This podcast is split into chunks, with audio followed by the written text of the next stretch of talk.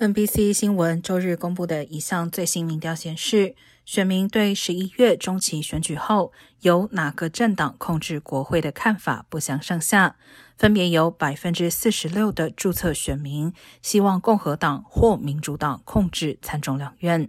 但在一些特定群体中，民主党似乎比共和党要有优势。在非裔选民中，百分之七十七的人希望民主党控制国会。另外，在十八岁至三十四岁的选民中，百分之五十七的人希望民主党赢得多数席位。此外，在有大学学历的白人选民中，百分之五十八的人倾向于民主党。另外，百分之五十三的女性表示希望民主党赢得中期选举。